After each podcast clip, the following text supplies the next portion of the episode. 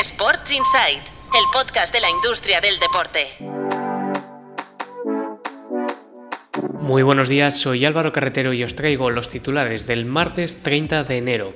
Arrancamos hoy con la MLS que se sube al efecto Messi para disparar la valoración de sus franquicias.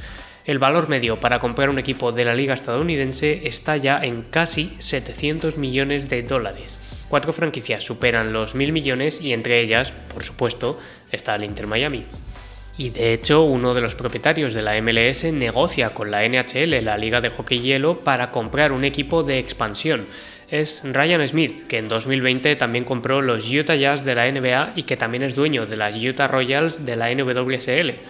Smith busca hacer su propio emporio deportivo en Salt Lake, la capital del estado de Utah.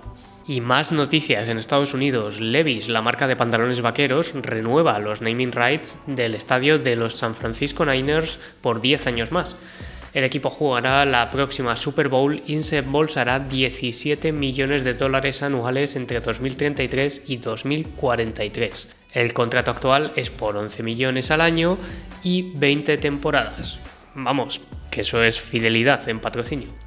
Y en España el gobierno aprueba una nueva ley para regular los procesos electorales en las federaciones. Entre las medidas está la reducción de dos tercios a solo un tercio en el mínimo de apoyos exigido para presentar una moción de censura, la obligación de que todos los miembros de la Asamblea deban ser elegidos y además se incluye cargos para facilitar la representación de deportistas, entre otras medidas que también amparan a las ligas femeninas.